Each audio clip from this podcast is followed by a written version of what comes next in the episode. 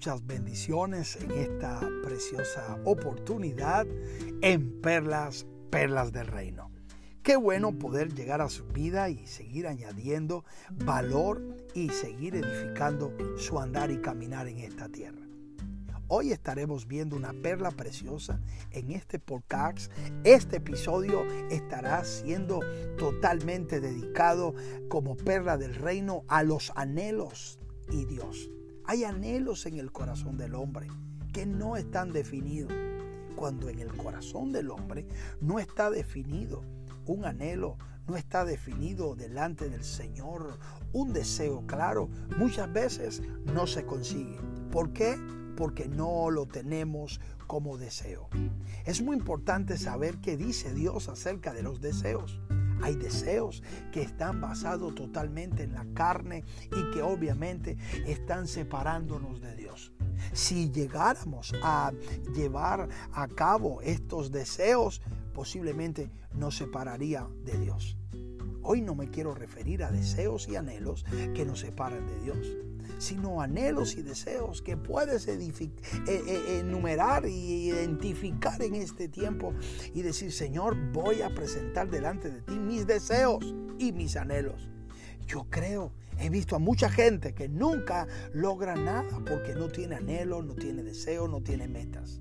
La Biblia dice en el Salmo 38, versículo 9, en la versión Reina Valera de 1960.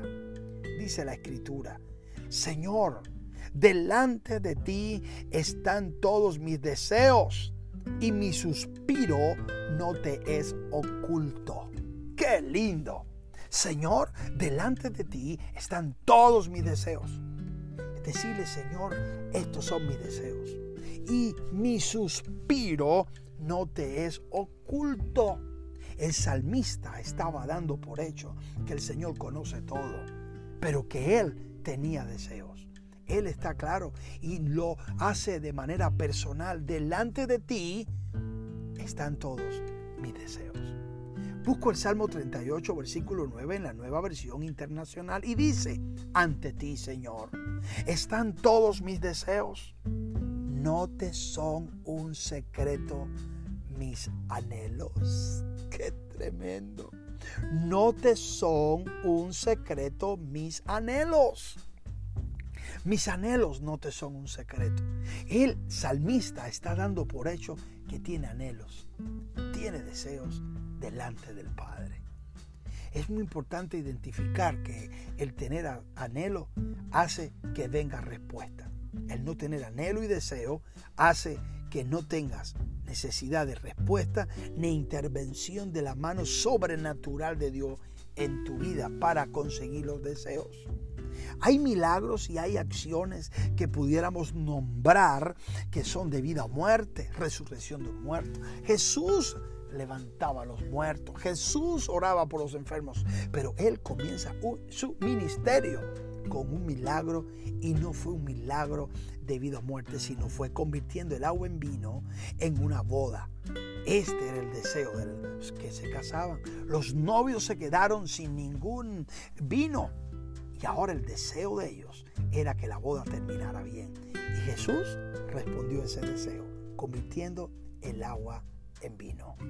Es muy importante identificar qué significa entonces deseo, interés, según el diccionario dice, interés, apetencia que una persona tiene por conseguir. La posesión o la realización de algo. Eso claramente dicen los diccionarios.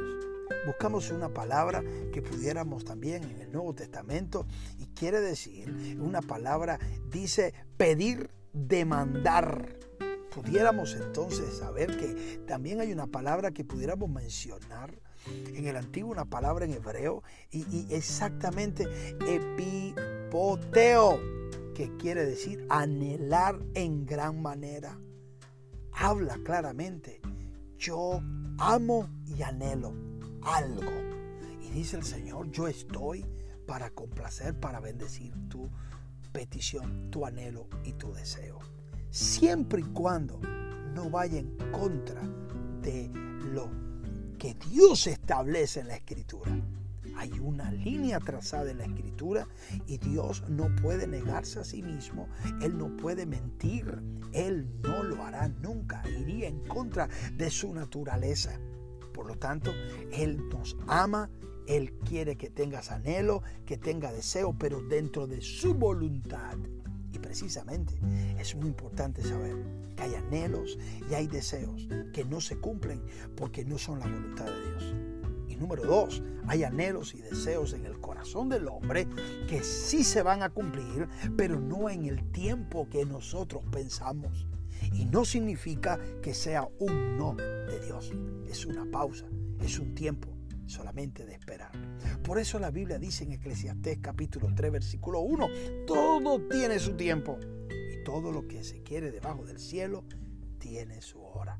Cuando la Biblia dice y todo lo que se quiere debajo del cielo tiene su hora, porque no estamos hablando de deseos y de cosas que queremos en el cielo. Muchas veces espiritualizamos todo y todo lo que anhelamos y deseamos quiere, tiene que estar relacionado con algo espiritual. Amado, no también puede haber anhelos y deseos de cosas en la tierra porque Dios nos estableció en ella. Todo tiene su tiempo y todo lo que se quiere, ¿de dónde? ¿Dónde? Debajo del cielo tiene su hora. Así que yo te animo a que puedas definir qué anhelos tienes delante de Dios, qué hay en tu corazón, cuáles son tus tu, tu, tu anhelo, tu deseo.